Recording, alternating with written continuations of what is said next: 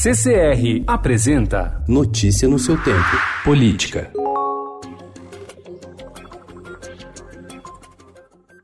O presidente do Senado, Davi Alcolumbre, está articulando uma mudança na lei para permitir sua própria reeleição em fevereiro de 2021. A proposta enfrenta a resistência do presidente da Câmara, Rodrigo Maia, que tenta convencer o colega a mudar de ideia sob o argumento de que deve haver alternância no comando. A Constituição proíbe que presidentes da Câmara e do Senado sejam reconduzidos ao posto na mesma legislatura. Seria necessária uma proposta de emenda à Constituição e ainda alterar o regimento das duas casas.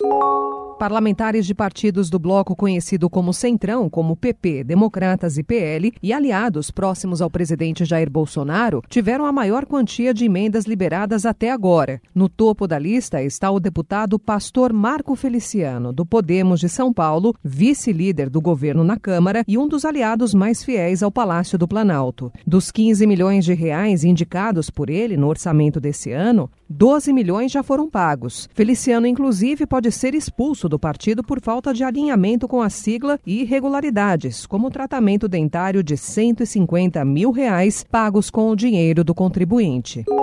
O líder do PSOL na Assembleia Legislativa de São Paulo, o deputado Carlos Gianazzi, disse que vai protocolar hoje um projeto para revogar a lei de autoria do deputado Carlão Pinhatari, do PSDB, que beneficiou a empresa da qual ele é acionista. Ele ainda sugeriu que Carlão se afaste da liderança do governo no Legislativo Paulista. O Estadão mostrou ontem que, através de uma mudança na política estadual de medicamentos, uma lei de autoria do Tucano praticamente impediu as vendas de um produto hospitalar pelo Instituto de Radiologia do HC a hospitais filantrópicos particulares.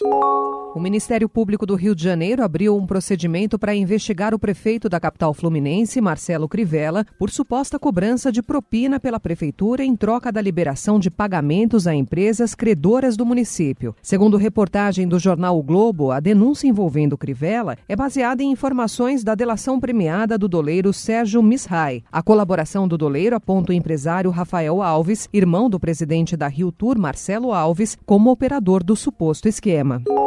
A defesa do ex-presidente Lula pediu ontem ao Supremo Tribunal Federal a anulação do julgamento que levou à condenação de 17 anos em um mês de prisão imposta pelo Tribunal Regional Federal no caso do sítio de Atibaia. O advogado Cristiano Zanin classificou a decisão do tribunal como constrangimento ilegal. O defensor do ex-presidente afirma que, se o Supremo negar seguimento ao pedido, estaria cometendo uma grave ilegalidade. Notícia no seu tempo. Oferecimento CCR